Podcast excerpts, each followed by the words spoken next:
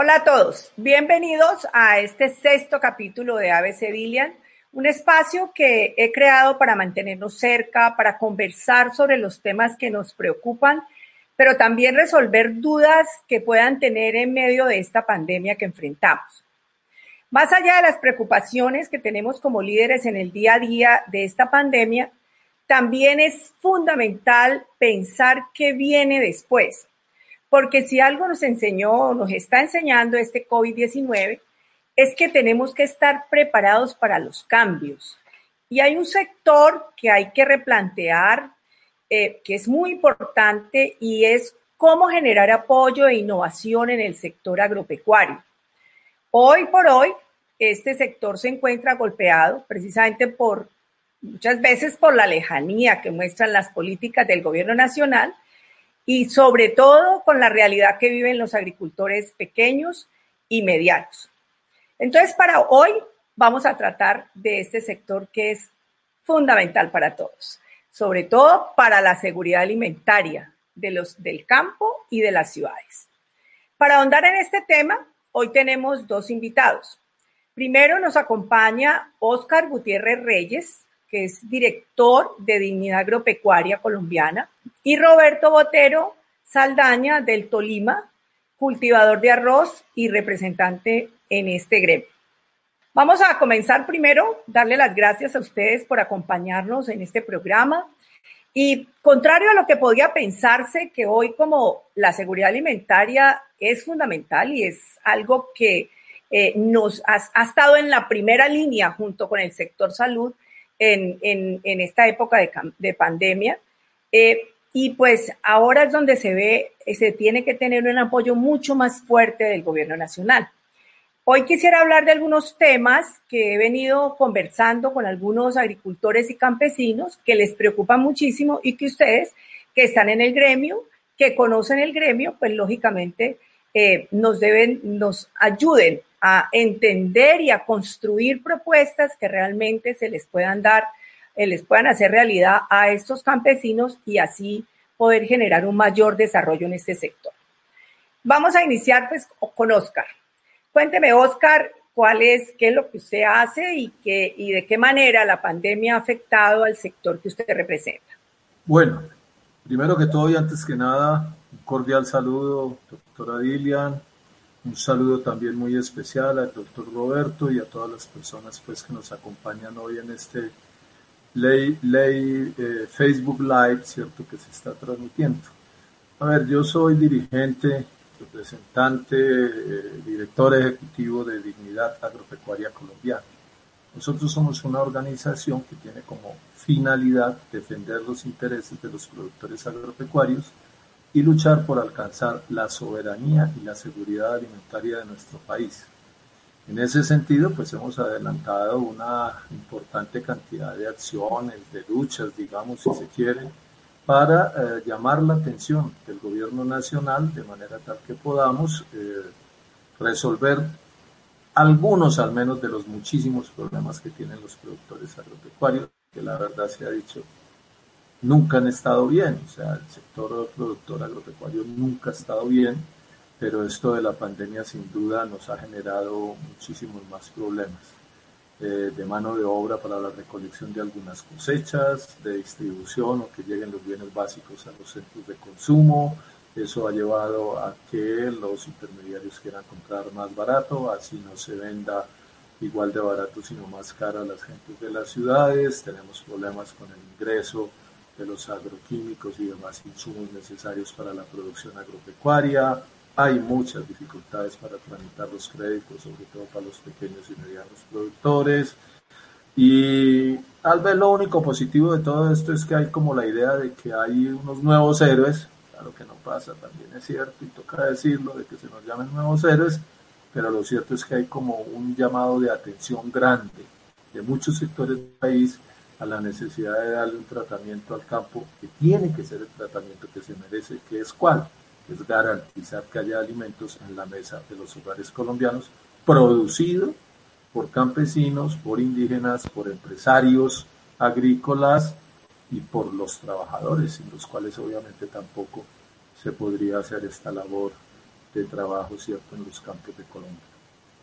Básicamente, Oscar, lo que usted nos está diciendo es que ahora, a pesar de que pues, los campesinos son héroes, como usted lo dice, después del junto al sector salud, eh, porque han garantizado la seguridad alimentaria en las ciudades, hay algunos problemas en el transporte, en la seguridad.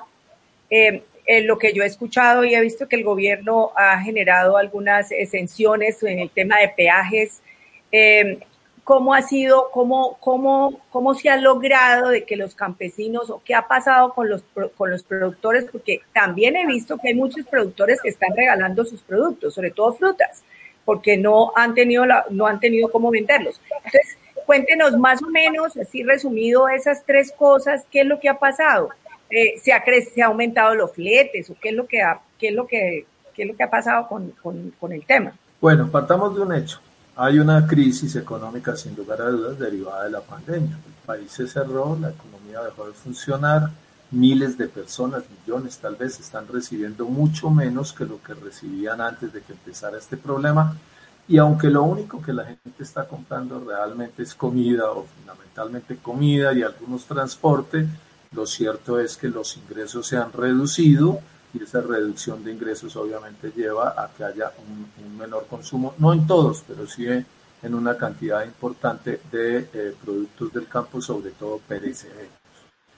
Enviarlos a las ciudades también se volvió un problema, porque los eh, transportadores, aunque tienen vía libre en los peajes, lo cierto es que tienen muchas dificultades y las tuvieron inicialmente porque no tienen hoteles, porque no tienen restaurantes, porque no tienen ni siquiera donde cambiar una llanta y eso hace que muchos no estén viajando y que los poquitos que estén viajando estén cobrando unos fletes eh, mucho más caros. Se ve mucho sobre todo en, lo que tiene que ver con los productos de tierra fría, eh, por ejemplo de Nariño hacia Cali, se ve mucho en lo que tiene que ver, ¿cierto?, con eh, otras regiones del país donde el transporte no es fluido. Y hay otra situación que es muy complicada hay una serie de productos que durante la pandemia eh, tienen muchas dificultades. Por ejemplo, el queso eh, que se hace en Caquetá, que se vende mucho en Cali para hacer los buñuelos, pues no hay cómo vender, porque en este momento, cierto, no hay cafeterías abiertas, no hay quien haga buñuelos y no hay quien compre buñuelos y entonces ese, ese, ese queso está en una situación muy grave.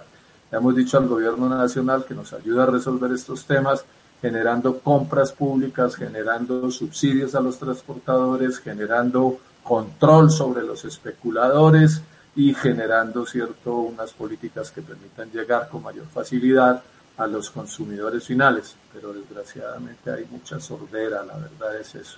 Hay mucha sordera en el gobierno nacional. O toman medidas, pero no son aplicables, no son desarrollables, no se le hace seguimiento realmente a las medidas y por lo tanto pues terminamos no sacando nada.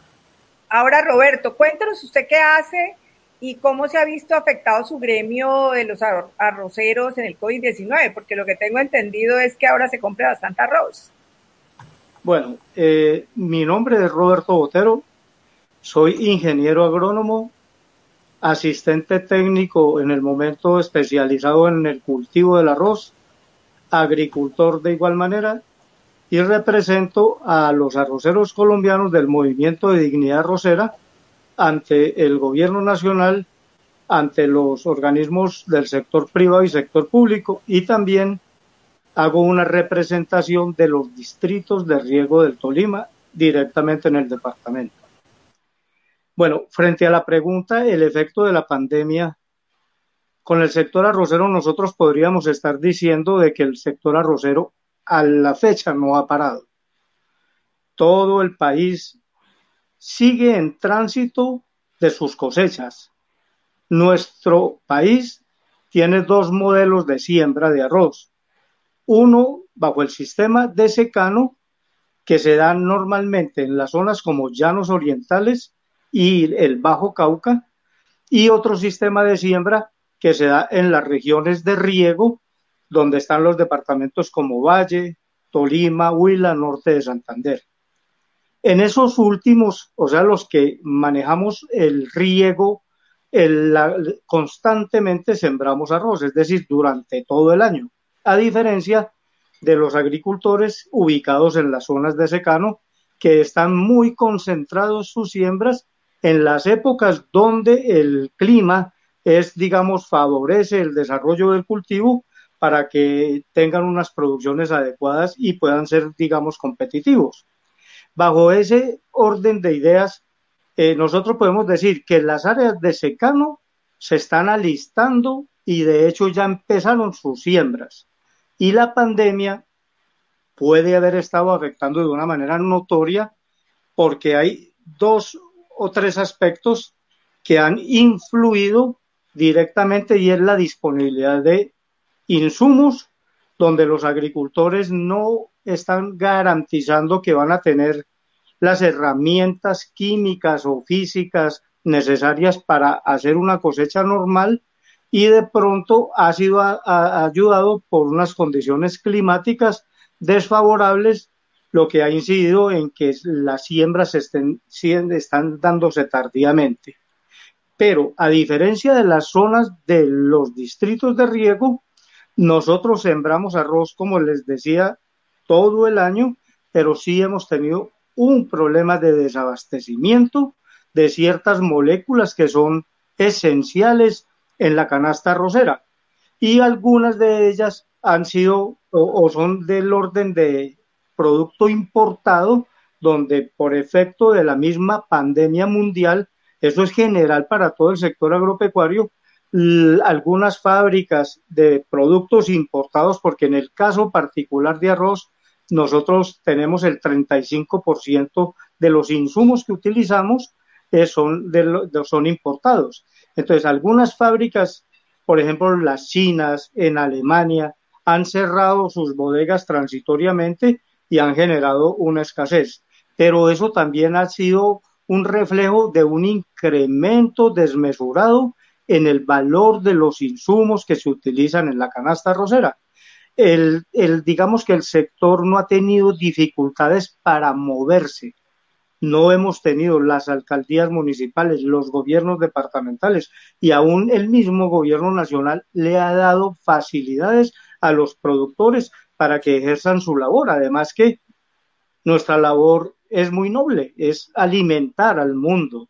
Yo creo doctora Dilian y, quienes estamos aquí en este Facebook Live, que aquí salió a relucir algo demasiado importante, que son los dos sectores fundamentales en la vida de un ser humano, que es la salud y la alimentación. Nosotros nos encargamos de producir alimentos, los médicos de cuidarnos, y el uno depende del otro y el otro depende del uno. Los otros sectores son, digamos, como unos subalternos de esto y eso obliga también, bajo este orden de ideas, a que los gobiernos nacionales, este y los que vienen, tienen que darle una prelación al sector agropecuario. Con lo que estamos viendo a través de esta pandemia, se demuestra que recursos para el sector agropecuario son necesarios, son obligación del gobierno y que esos presupuestos que normalmente vienen cayendo año tras año porque en el año 2020 tenemos 1.7 billones de pesos de presupuesto para nuestro sector agropecuario. En vez de subirse, está bajando. Aquí tendremos que darle una inversión tanto al funcionamiento como a la inversión directamente del campo. Entonces, ese más o menos podría ser el panorama. los otros, los arroceros, vuelvo y les repito, en los llanos orientales, en la zona del Bajo Cauca, se tienen dificultades es en suministro de semillas, en suministro de insumos. Nosotros también lo tenemos, pero pues hemos podido sortear de una mejor manera esa situación. Bueno, eh, Roberto, usted habla del tema de los insumos, que es algo que el gobierno debería estar eh, eh, congelando, debería estar ejerciendo un control sobre los precios que día a día suben. Eso lo he escuchado muchísimo, no solamente de usted, sino de todos los arroceros, de todos los campesinos. Eh, y, hablando de eso, y como usted decía ahorita de la importación, eh, quisiera preguntarle a, Oscar también qué piensa eh, de la importación de las semillas, de los fertilizantes, la maquinaria. ¿Cómo creen que el gobierno debería ayudar, tanto Oscar como Roberto, debería ayudar y apoyar a los productores, por sobre todo los pequeños y los medianos productores en este sentido? Oscar, si me permite, yo, yo respondo parte de esa respuesta, ¿sí, Oscar? Con gusto, los, dos, Perfecto, vea. Dale, dale, tenemos, que, tenemos que partir de que el Ministerio de Agricultura tiene la facultad dado por la ley 81 del 88 para ejercer un control al precio de los insumos. Y eso está mm, manifiesto en tres eh, alternativas, que son un control directo al precio, una libertad vigilada y una libertad controlada del precio es el ministerio quien tiene la obligación de hacerle un seguimiento, la trazabilidad a todas estas moléculas que se destinan para el sector agropecuario y mirar dónde hay una distorsión en el mercado. Porque es que no podemos nosotros eh, soportar, así haya mucha intermediación, que un producto que el distribuidor final, el que le entrega el, el insumo al agricultor, se esté beneficiando ese último eslabón, el penúltimo, porque nosotros somos los últimos, se esté llevando el 20-25% de rentabilidad. Entonces ahí hay un ejercicio que no está cumpliendo realmente el Ministerio de Agricultura, pero de verdad yo no quiero ser eh, injusto y, pues obviamente podría tener algún reproche en mis expresiones, es que esto es una ley del, del 88 pero es que la verdad, Sí, no por eso. Y seguimos, o sea, somos todos los gobiernos que nos anteceden y este que nunca le ponen cuidado a eso. Fruto de la pandemia, se empezó a darle como una, una fuerza a ese control del precio de los insumos y al acaparamiento y a la disponibilidad del abastecimiento, pero seguimos en las mismas. Entonces, termino diciéndoles, no es justo que el último, el penúltimo eslabón se lleve el 20-25% de utilidad y todo va a ser cargado al consumidor final, que somos nosotros los que hacemos el trabajo finalmente del uso de esas sustancias. Así es. Eh, eh, Oscar, yo quería preguntarle, además de, de, la misma pregunta de los insumos, porque me parece, claro, me pareció muy, muy claro lo que dijo Roberto, pues eh, eh, existe la ley, existen los controles, lo que pasa es que falta operativizarlos y falta que se cumplan. Eh, usted, Oscar, que pues ha estado tan, tan mirando mucho lo de los pequeños y medianos agricultores, ¿qué, ¿qué cree usted que debería hacer el gobierno, por ejemplo, para las semillas, fertilizantes, maquinaria? que, el gobierno debería apoyar a los campesinos. Debería apoyar a los campesinos y también a los indígenas y de igual manera, claro, pues a los empresarios agrícolas, porque digamos que en el país hay una especie de, producción dual, una que es, sin duda economía campesina de la más pura y otra que es una economía agrícola empresarial que merece igualmente todo el respaldo. Nosotros en ese sentido en dignidad agropecuaria pues respaldamos a todos los productores. ¿Qué creemos que el gobierno nacional debería hacer? Yo pienso, mi querida doctora, que lo primero que tenemos que hacer, sin lugar a dudas, es que haya una revisión de los tratados de libre comercio. Mientras esos tratados sigan implementándose y sigan funcionando como han venido funcionando, y el país se llene de importaciones de productos agrícolas que entran en una competencia desleal con nuestros productores, ya que esa producción viene altamente subsidiada por gobiernos como el de los Estados Unidos, Canadá, la Unión Europea, e incluso tenemos eh, situaciones muy feas como la que acaba de pasar frente a el levantamiento de los aranceles de, pacto andino para el ingreso de maíz común, torta de soya, soya y sorgo, pues eso genera una contradicción que se vuelve eh, muy, muy difícil de, ganar por parte de los productores nacionales. En el arroz se ha hecho una gran resistencia y Rodrigo, eh, Roberto, perdón, pues es parte, cierto, de esa inmensa lucha que se ha hecho, pero lo que compiten en el mundo no son los productores individuales, sino que lo, que compiten son las naciones y con las naciones compiten, cierto, o van colgados, llevados por sus naciones y por sus estados los productores. Roberto explicó muy bien el problema del ingreso de insumos y debe ingresar maquinaria y todo. debería tener toda esa maquinaria y esos insumos.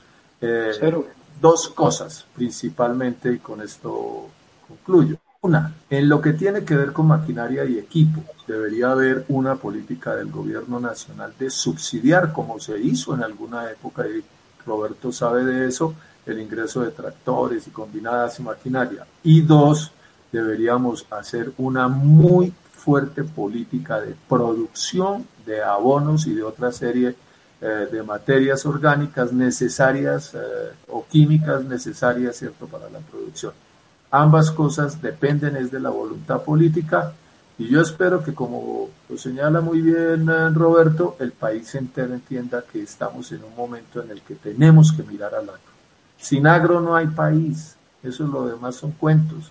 Una nación como esta, que tiene tierra, que tiene agua, que tiene gente, que tiene semillas, que tiene climas, que tiene una diversidad tan grande como la nuestra, ¿cómo puede estar trayendo 14 millones de toneladas de productos que podríamos producir generando empleo, trabajo y riqueza para millones de colombianos? Eso precisamente era lo que yo les iba a comentar, que es que el gobierno debería de subsidiar esa maquinaria y lo que usted dice al final es como reemplazar las importaciones de abono y, tenerlas nosotros. Es más o menos lo que dice Óscar, ¿le estoy entendiendo bien? Entendiendo perfectamente bien, porque nosotros éramos productores de abonos y la última fábrica que era la de Barranca Bermeja, que está ahí pegada, ¿cierto? Ferticol. Clave. Ferticol, la, la, gracias doctor Robert, la, la, la dejaron hundir definitivamente. Entonces, se prefiere traer eh, todo tipo de productos del extranjero. Eso es muy grave. Nosotros los colombianos tenemos que tener donde trabajar y, tenemos que tener donde producir y tenemos que hacer muchísimas cosas. Y ese es el llamado grande y yo sé que personas como ustedes pues, pueden ayudar mucho a influir sobre otros sectores para que cambiemos esta política que sin duda nos está haciendo demasiado daño. Fíjense que nosotros estamos hablando de reemplazo de importaciones en el sector agro, pero también hay muchas otras importaciones que se podrían reemplazar que lo podrían hacer los colombianos. Y bueno, no es, no es de, esta, de esta charla, pero eh, muchas cosas que sí podríamos hacer nosotros y reemplazar esas importaciones. Y cuando ustedes hablan de la importación, y usted habló del TLC y habló de la importación, de lo que ha hecho el gobierno ahora que estamos en, en, en la pandemia y que ha bajado aranceles y está dejando importar arroz, eh, maíz y, y, y sorgo. Eh, a mí me gustaría mucho que le diéramos claridad a las personas eh, por, qué es que, por qué es que esto no debería hacerse y cuál debería ser eh, lo, que debe, qué debería hacer el gobierno para que nuestros agricultores, para que los colombianos podamos, podamos en realidad ganar y no dejarnos avasallar de, las, de los importadores. Entonces, ahí, yo quisiera que los dos me contestaran, tanto Roberto como Oscar. Eh, doctora, a ver, yo, yo le respondo eso de una manera muy sencilla. Y es tema de seguridad alimentaria. Es tema de seguridad alimentaria. Pero si nosotros tenemos las condiciones que con una buena transferencia de tecnología, con una buena asistencia técnica, con un apoyo del gobierno para que los agricultores tengan todas las herramientas necesarias y que tenga un clima y unos terrenos favorables para producir lo que nosotros podemos o necesitamos. No hay ninguna explicación para que traigamos producto importado. Las zonas maiceras en el país es todo, porque son los, todos los pisos térmicos son aptos para cultivar maíz. Las zonas arroceras aquí se pueden ampliar fuertemente y con la ampliación de esas áreas podríamos ser autosustentables en las necesidades o en la demanda del mercado interno. Y muchos otros productos que han venido desapareciendo desde la apertura económica han, o sea, desaparecieron completamente a tal punto que eso se reemplaza con producto importado. Entonces aquí es donde necesitamos que los gobiernos hagan lo que está haciendo la UPRA, la UPRA que es la Unidad de Planificación Rural Agropecuaria. Desde el año 2015 cogió diferentes cadenas, como unas 15 cadenas, y sobre cada una de ellas estudió cuál era la condición ideal de cada, de cada terreno en nuestro territorio colombiano para producir. Salió maíz, salió panela, salió arroz, salieron diferentes cultivos y determinaron unas zonas de aptitud alta. Esas zonas de aptitud alta, donde está maíz también vuelvo y les repito, las tenemos en Colombia. ¿Y por qué vamos a importar? Ese para mí es el pecado grande. Si nosotros nos alimentamos de, de ¿qué digo yo?, de patilla, digo cualquier barbaridad, y no la producimos, pues nos tenemos que traer, tenemos que traerla, ¿cierto? Es un tema de soberanía alimentaria. Pero si nosotros nos alimentamos de patilla y tenemos donde producir la patilla nutritivamente para los colombianos, pues no hay derecho a que por, por efecto de unos tratados de libre comercio o de unas importaciones que pues tiene alguna connotación algo diferente la una de la otra, estamos dependiendo de producto importado. Y no hay cosa más cara que lo que no podemos producir. Muy bien. Ah, Oscar. Muy bien, yo creo que la explicación del doctor Roberto pues abona en el camino. ¿Qué podría yo señalar? Eh, lo siguiente, pienso de una manera muy, muy precisa.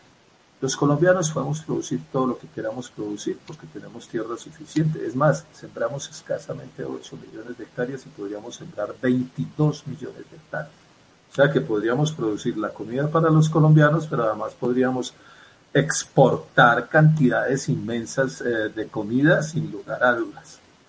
También podríamos nosotros, ¿cierto? Con base en eso, pues generar una agroindustria poderosísima que implicaría mucho trabajo. Para... ¿Qué es lo que sucede? Lo que sucede es que desafortunadamente quienes gobiernan optaron por apostarle a la minería. Con esto no digo que no deba haber minería, claro que tiene que haber minería, pero le apostaron a la minería con la idea de que los dólares que se consigan en la minería sirven para comprar la comida que dejamos de producir. Y entonces le voy a dar dos cifras, doctora, que le explican perfectamente bien el tema. Miren, en 1990 importábamos 400 mil toneladas de productos agrícolas. El año pasado trajimos 14 millones de toneladas de productos agrícolas.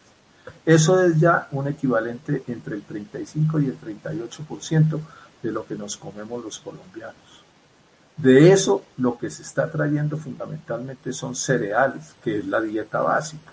Y aquí viene una reflexión, bueno, y si nos coge cualquier situación grave y los que nos venden no nos pudieran vender, ¿de qué vamos a comer los colombianos? Entonces aquí hay un problema que es más allá de cualquier otra consideración. Es que así nuestra comida fuera costosa, que puede no serlo porque tenemos una gran cantidad de condiciones que nos permitirían tener una comida relativamente barata si se hiciera un esfuerzo para respaldar al agro, podríamos entrar en una situación de hambruna. Podríamos llegar a una situación en que los colombianos no tuvieran cómo alimentar. Eh, los animales que necesitan alimento que producen, se producen en el campo, estoy hablando de una cantidad importante de cereales, o tendríamos el problema de que no tendríamos cómo comer, ¿cierto?, lo que necesitamos comer en una dieta básica. Se, se, se acabó el sector de los cereales prácticamente. El país ya no produce, eh, dicho, nos queda arroz, un poquito de maíz y pare de contar. Cuando nosotros producíamos todos los cereales, incluido trigo, que bueno, se viene perdiendo la producción desde hace un tiempo largo, pero lo voy a decir esto, doctora, es increíble que este país, con dos océanos, los ríos que tenemos por todas partes, esté trayendo pescado. Es que eso es inaudito. No, no cuidamos lo que tenemos, no cuidamos el agua, no cuidamos a nuestra gente, no cuidamos la tierra, no cuidamos la producción y podemos sin duda producir. ¿Cuál es la teoría general? Es que todo lo que sea más barato en el extranjero hay que traer y resulta que en ese todo lo que sea más barato en el extranjero hay que traerlo, terminamos es destruyendo mucha economía y en la medida en que destruimos economía la gente se queda sin, sin ingreso. Y por eso la miseria tan horrible que hay hoy en el campo colombiano. Es que la gran mayoría de la gente que vive en el campo ni siquiera se gana medio salario mínimo mensual. Y son millones de campesinos que no tienen ingreso. Usted se imagina si pudieran esos campesinos sembrar comida, tuvieran quien se las comprara, tuvieran unos precios, ¿cierto?, de sustentación, pudieran llegar eh, todos esos alimentos al mercado, pudieran tener crédito, hubiera carreteras, tuvieran tractores, maquinarias, silos, o sea, pudiéramos desarrollar realmente un agro fuerte, poderoso, que es nuestro sueño. Eso es, con eso con lo que nosotros soñamos, tener un agro próspero donde la gente realmente pueda construir un futuro, una vida eh, llena de, de cosas amables, pero hoy la vida que viven nuestros campesinos y muchísimos productores es una vida muy desafortunada porque el hambre y la miseria en el campo es demasiada. Entonces la política que planteamos de sustituir importaciones en un plan, en un programa de largo alcance, pues llevaría a que miles de manos que hoy no tienen dónde emplearse se pudieran emplear. Esa es nuestra, nuestra aspiración. Eso, eso, usted me hace recordar, Oscar, a mi abuelo que me decía que que cuando sembraban en el Valle del Cauca el, maíz, eh, el, sorgo, el, precio, eh, o sea, tenían un precio de sustentación, el gobierno eh, se los mantenía y, y, pues eso, por supuesto, les ayudaba a ellos para poder sembrar. Pero ahora vemos que la agricultura se subsidia en otros países. Entonces, claro, como hay, hay, hay importación, entonces aquí lo que deberíamos de hacer era que primero comprar lo que, o, comprar lo que producen los nacionales. Y ahí sí abrir importaciones para estos productos. Yo no sé ustedes qué piensan. Sí, sin lugar a dudas, si hay un año malo y, no se alcanzó a cubrir la cuota de producción, pues bueno, que se traiga cierto lo que sea necesario, pues porque tampoco vamos a dejar a una gente sin, sin determinado alimento. Pero si no se necesita, pues hacer lo que dice el doctor Botero. Eh, respaldemos a los productores que ellos son capaces de producir todo lo que nosotros necesitamos para alimentarnos. Y el país tiene que pensar en alimentos. O sea, el país no puede seguir eh, con, casi un millón de hectáreas en café, con 280 eh, mil tal vez hectáreas ya en caña azucarera que es importante la industria de la caña azucarera sin duda y nadie va a ponerse contra ella, hay que respaldarla. Yo, por ejemplo, creo que el gobierno se está equivocando en materia grave haciendo importaciones de, de, etanol, eh, trayendo algo que, que, puede producir perfectamente los ingenios eh, y más en esta crisis, ¿cierto?, en que se está. Yo pienso que, que nosotros podemos eh, abastecer pero abastecer, le digo, es en superabundancia el mercado nacional, sin lugar a dudas, y en la medida que se pueda producir más, pues van a bajar los precios de los productos, etcétera. Pero si la política, si la política es eh, acabar lo que tu abuelo te contaba de que había unos precios, ahora el precio depende de qué, depende del mercado, del dólar, de la bolsa de Nueva York, de la bolsa de Chicago para los cereales, de la bolsa de no sé qué, de más, del mercado mundial, de la internacionalización, de la globalización y no sé qué más cosas que pueda que se puedan hacer en algunos momentos sobre algunos temas, pero que uno no puede, cierto, feriar la comida, que no se puede feriar la comida para que se la vendan otros, mientras los tiene, no pueden producir. Ahí con el etanol logramos hacer una presión para que el gobierno prohibiera la importación de etanol en esta época del COVID. Eso lo logramos. Eh, sí, de eso, de eso nos dimos cuenta, doctora. sí, eso, se logró. Eh, quería preguntarle a, Roberto, porque Roberto depende mucho del tema de infraestructura, eh, o por ustedes, pues dependen los agricultores en general. ¿Cómo los apoya el gobierno, Roberto, eh, con este tema? ¿Qué cree usted que se debería hacer? Bueno, doctora Dilian, mm, nosotros como área mecanizable 100%, pues dependemos fuertemente de tractores para la preparación de suelos, dependemos de combinadas para la recolección de las cosechas y para que el agricultor vaya renovando su parque de maquinaria, que no se le vaya volviendo obsoleto, necesita generar rentabilidad en su negocio. Si no hay rentabilidad, la maquinaria va siendo una maquinaria vieja, va perdiendo vigencia y eso obliga o, necesariamente vuelve que vuelve al arroz improductivo y también incompetente. Pero para eso es que se necesitan líneas de crédito. Puede ser a través de un banco de segundo piso como Finagro, con tasas de interés acordes a las circunstancias. Nosotros tampoco nos estamos, estamos pidiendo que en esas líneas de crédito que deben tener unos plazos amplios vayan a ser tasas de interés por debajo de, o sea, tasas de interés negativas. Deben ser al pequeño y para el mediano, porque es que el pequeño y mediano vive arrendado de esos servicios de maquinaria, porque no tiene acceso a líneas de crédito.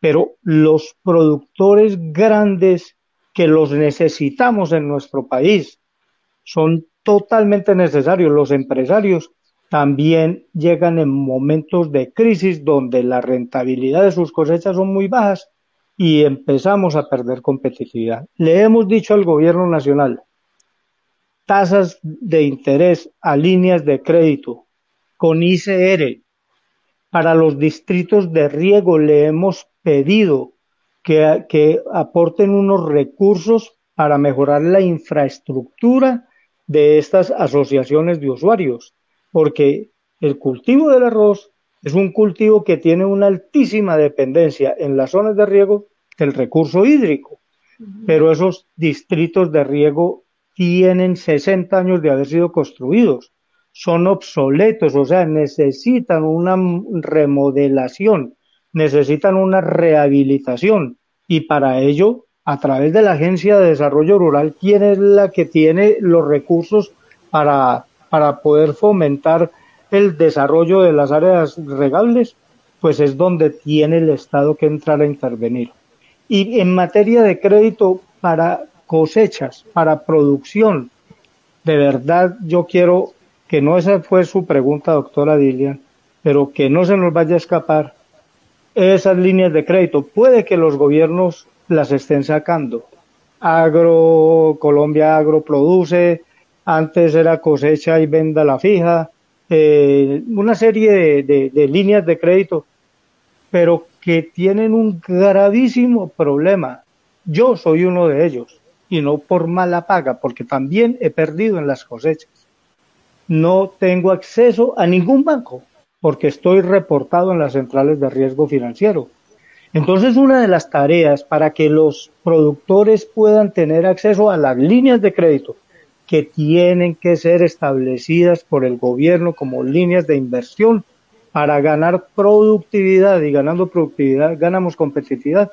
Los, la inmensa mayoría de los agricultores no tienen acceso a esas líneas de crédito. Entonces, ¿de qué nos sirven que pongan unos recursos amplios o no muy amplios, pero ahí los hay y los agricultores no pueden acceder a ellos? Eso fue lo que pasó ahorita con, con los recursos que eh, entregaron a través de Finagro y quienes se fueron a beneficiar fueron realmente no, productores grandes, sino comercializadores, agroindustriales, y no llegaron al objetivo final. Y téngalo por seguro que si pueden llegar al objetivo, si, si se van al objetivo final, tampoco ponen la cantidad de eso, no colocan esos recursos en manos de los agricultores, porque no tienen acceso a la línea. ¿Y, cómo hacen los agricultores? Esa es una pregunta que le iba a hacer porque me parece interesante y también se la voy a buscar. Es que eh, eh, cuando, ¿qué, es lo que yo veo? Los agricultores van y se, hacen créditos al Banco Agrario. En el Banco Agrario le dan el crédito, pero pues lógicamente eh, su cosecha, por ejemplo, y hubo cambio climático, hubo niño o niña, se les dañó su cosecha, pues ellos perdieron y ahí es donde quedan reportados. Allí yo creo que debe haber algo como un seguro a la cosecha o alguna cosa para que así de esa manera pues no pierdan la, la, la, cosecha, no, no pierdan el crédito que, que tuvieron, los bancos no pierden, pero tampoco pierde el agricultor. ¿Ustedes no creen que eso debería ser así?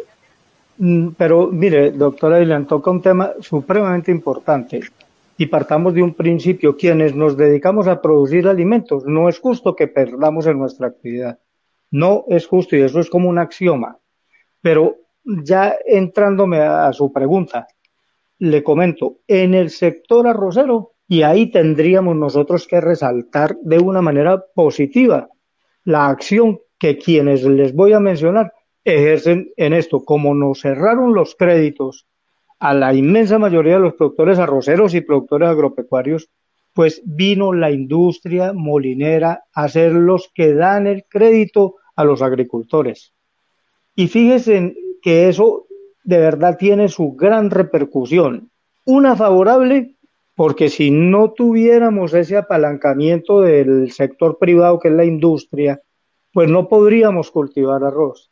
Pero al tener acceso a esas líneas de crédito que son entregados por Finagro, Finagro les presta a la industria a unas tasas de interés bajo y ellos las colocan al agricultor pues a una tasa superior porque pues no están haciendo tampoco pues eh, hostias para vender hostias. Pero en, en, en ese momento en que uno como agricultor de una manera mucho más fácil que el banco agrario. Le otorgan un crédito de una vez queda comprometido. Y ese compromiso hace que nos toque vender eh, la cosecha en el momento de la recolección al precio que quien nos dio la financiación no lo compre. Entonces hay una, una dependencia y un sometimiento del agricultor muy fuerte con la industria molinera pero de verdad yo también no puedo desconocer desde mi óptica, desde mi apreciación, que si no fuera por ellos no tendríamos sector arrocero. Entonces, pues vendrán unas buenas por unas malas y, y, y, y este caso es ese, pero en la medida en que nosotros tuviéramos acceso a líneas de crédito banco agrario o de la banca pública, perdón, de la banca privada, pues nosotros no tendríamos necesidad de ir donde un industrial a que nos preste plata para pagar planillas ni a que nos preste, nos financie los insumos. Y una vez recolectemos nuestra producción, divinamente podemos ir a decir quién nos lo compra mejor, ¿verdad? ¿Quién? Este nos dice, ya les doy, nosotros vendemos un producto que se llama arroz verde y la unidad es la carga de arroz verde. Entonces, ese, ese agricultor puede ir donde el industrial X y él le dice, le doy tanto, le doy 100 pesos, el otro le dice, yo lo pago a 102.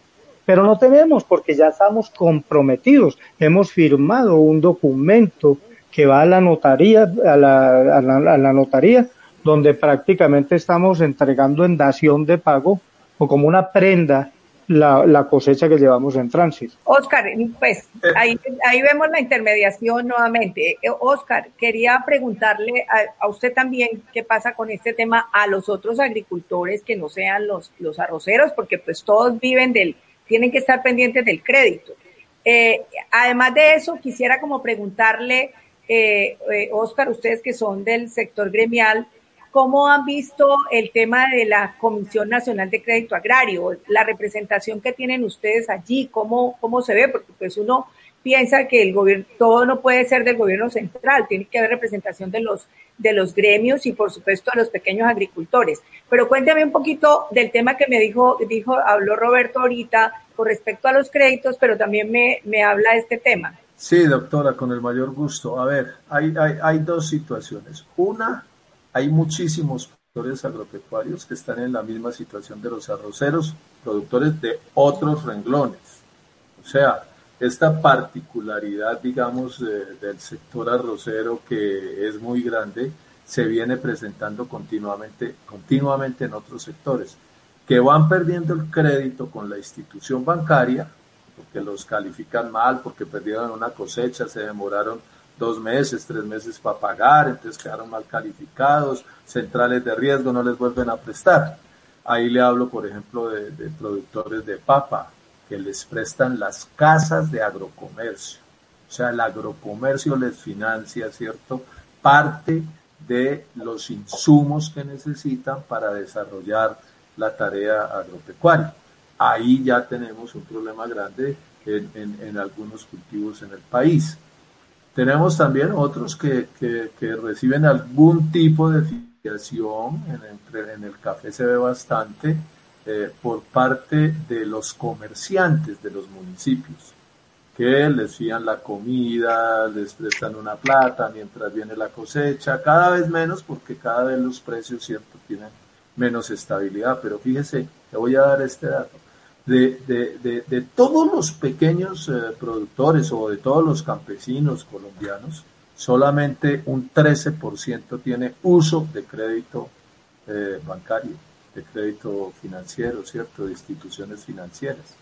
Entonces, esa cifra sola prueba que realmente no hay un crédito, ¿cierto?, para los pequeños productores. Y del sector intermedio de la población, eh, lo que llaman, ¿cierto?, medianos productores, escasamente, escasamente el 50% de ese sector tiene también crédito. No porque no necesiten del crédito, todos necesitan del crédito, pero lo buscan en otras partes o simplemente se limitan a sembrar lo poquito que pueden sembrar. Y en muchos casos están llegando es a una agricultura de subsistencia, donde realmente no están logrando, ¿cierto?, usar bien la tierra ni en una ni en otra actividad. Ahí, ahí hay una situación, ¿cierto?, que se, se vuelve cada vez eh, más, más, más compleja. Por el otro lado, eh, pues tenemos una situación que también eh, se hace difícil porque hay un sector cooperativo que cada vez está recibiendo menos crédito. Ese sector, cierto, recibía crédito y lo entregaba a, los eh, afiliados a su cooperativa, cooperativas de ahorro y crédito. Es menor y hay una cosa muy, muy horrible es que hay una serie de, de, microcrédito que es eh, cercano al gota a gota. O sea, los productores están ante la falta de crédito, entonces se van a una serie de instituciones que han aparecido, que son de microcrédito, y están pagando unas tasas de interés altísimas, pero altísimas, que le digo, es casi bordeando lo que conocemos, ¿cierto?, como gota a gota, eh, eh, eh, en una cosa, ¿cierto?, que es pues demasiado grave. Se me, se me voló la otra parte de la pregunta. la Comisión Nacional de Crédito Agrario. Ah, sí, señora. Bueno, nosotros allá no tenemos olfato, no tenemos presencia, no tenemos vocero, nadie allá nos representa, a los pequeños, a los medianos productores. Yo creo que incluso hay una representación de parte del doctor Lafurí, que de pronto representará, ¿cierto?, pues, a, los ganaderos grandes y algunos industriales grandes, pero la verdad, la, los pequeños y medianos productores no tenemos representación de ninguna manera, ¿cierto?, en la Comisión Nacional de Crédito Agropecuario. Y nosotros le hemos dicho al, al ministro, nos reunimos con él esta semana, y le dijimos, vea, ministro, nosotros estamos porque se cree una comisión para la reforma de la ley de crédito agropecuario nacional y para que se revise todo. Finagro, el Banco Agrario, la Comisión Nacional de Crédito Agropecuario, una serie de decretos, de normas, etcétera, y estamos diciéndole al gobierno, en cabeza del ministro de Agricultura, por favor saquen un decreto creando esa comisión e incluyan a organizaciones como Dignidad Agropecuaria y a otras organizaciones y también hacemos un gran acuerdo nacional sobre cómo debe ser el crédito agropecuario, porque el crédito agropecuario no puede seguir siendo lo que es. Y no puede seguir siendo lo que es pues, porque ya está aprobado y reprobado y recontraprobado y los testimonios que estamos dando aquí, tanto el doctor Roberto como yo, dejan ver con toda claridad que quien tiene que cumplir la función de prestar plata, que son los banqueros, la cumplen única y exclusivamente en aquellos sectores en los que tienen absoluta certeza y garantía de que no van a perder un peso. Entonces, tenemos que mirar cómo es una banca de fomento, que es como tiene que ser, ¿cierto?, la banca para el sector agropecuario. Mire, doctora, le voy a decir esto. Es más fácil conseguir un crédito para comprarse un carro que para echar un cultivo. O sea, es más fácil el crédito comercial, se consigue mucho más fácil que el crédito agropecuario. Eso no tiene justificación. Deberíamos tener una banca de fomento que cubra las necesidades de crédito de los productores agropecuarios. ¿Por qué? Ah, por una razón que es obvia es que los productores agropecuarios producen la comida que necesitamos comernos todos los colombianos. Entonces los podemos dejar a la, a la, buena a la topa tolondra, a lo que suceda, a lo que pase, a cualquier cosa, no.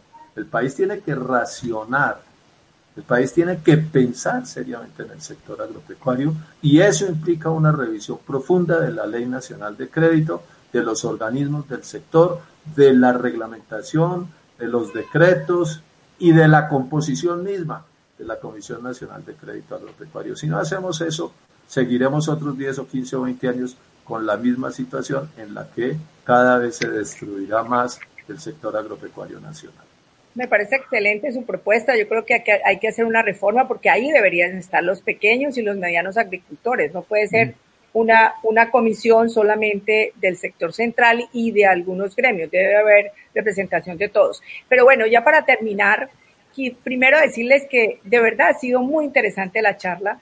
Eh, pues dos personas que conocen muy bien el sector, que saben qué es lo que les falta, qué es lo que necesitan y eso pues es muy importante para poder todos darnos cuenta eh, cómo, cómo el sector agrícola necesita cambios y cambios de forma, de, de fondo para poder lograr que esta seguridad alimentaria sí se, sí se conserve. Y pues al final, como decirles dos cosas, eh, tanto Roberto como Oscar dos cosas, cada uno de los, cada uno, que considere que son súper importantes para este momento y después del COVID para el sector agrícola.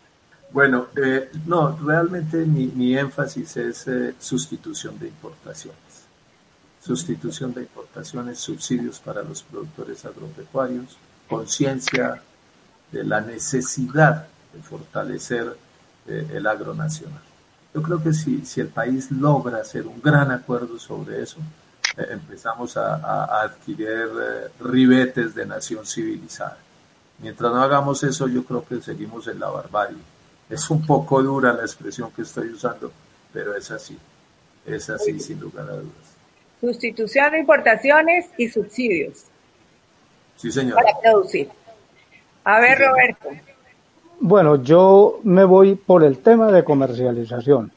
Para mí es fundamental, porque es que yo sé que siembro, yo sé cuándo siembro, yo sé cuándo voy a recolectar, pero no tengo ni idea a cómo voy a vender. Y eso es gravísimo, eso es gravísimo. Tenemos un mercado imperfecto y ese tema de la comercialización de nuestras cosechas hacen que en el fondo haya una muy buena planificación del agricultor en el momento de tomar decisiones de siembra.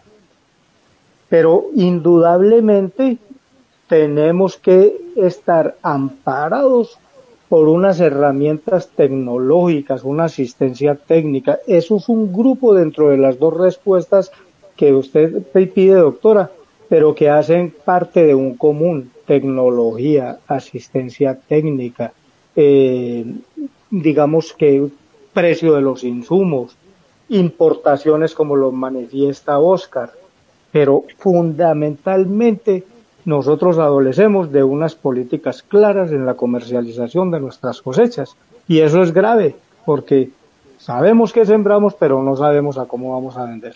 Esas son sus dos. Bueno, eh, Oscar y Roberto, de verdad fue un diálogo súper enriquecedor. Aquí aprendí, ustedes no se imaginan cómo aprendí eh, eh, todo lo que ustedes me dijeron y bueno, gracias por su participación. Yo sé que va a ser bastante productivo para todos los que nos van a escuchar en este, en este Facebook Live, así que o nos, están, nos están escuchando. Así que muchas gracias y bueno, yo creo que nos vamos a seguir viendo. Un abrazo grande. Muchísimas gracias a ustedes Muchas gracias, por la invitación. Espero que las podamos ver y, y le hago esta última consideración. Los productores agropecuarios necesitan que en el precio de la comercialización de sus productos, que es lo que señala Roberto con mucha sabiduría, les compren sobre la base de que recuperen su inversión y tengan utilidad. Porque o si no, tampoco podremos sacar adelante el año. Mil y mil gracias, doctora, y un cordial saludo a todos quienes estuvieron en este Facebook Live. Muchas gracias a ustedes. Yo quería como a finalizar dando esos aspectos importantes que ustedes al final nos dijeron para tenerlos en cuenta. Y yo creo que ahí se resume todo. Uno, sustitución de importaciones para poder que nuestros campesinos, nuestra gente, nuestro sector agrícola produzca eh, lo que se importa, pero esa, esa, esa producción tiene que ser subsidiada, los otros países lo hacen, nosotros también debería ser subsidiada. Eh, trabajar también en algo muy importante que decía Roberto, y ese en cómo, cómo se debe dar apoyo a la tecnología, a la asistencia técnica, pero fundamentalmente a la comercialización. Y lo último que decía Oscar, eh, que me parece muy importante, que puedan, eh, se le pueda sostener, se le pueda dar sus, generar sus ingresos, que lo que ellos vendan, así puedan, eh, los, los ingresos puedan llegar de verdad a ellos. Una cosa también que dijeron durante la charla es el tema de la inversión que se debe hacer en infraestructura, en, distritos de riego, en pozos profundos. Yo creo que eso también es muy importante y es el apoyo que se le debe dar al campesino o al sector agrícola para poder eh, eh, producir y poder darnos esa seguridad alimentaria que tanto estamos necesitando. Y como conclusión, quiero decirles a todos muchas gracias por habernos acompañado eh, en este sexto capítulo de ABC Dilian. Y algo que se dijo aquí que es muy importante. Eh, los grandes héroes de esta COVID-19 son la salud y la seguridad alimentaria.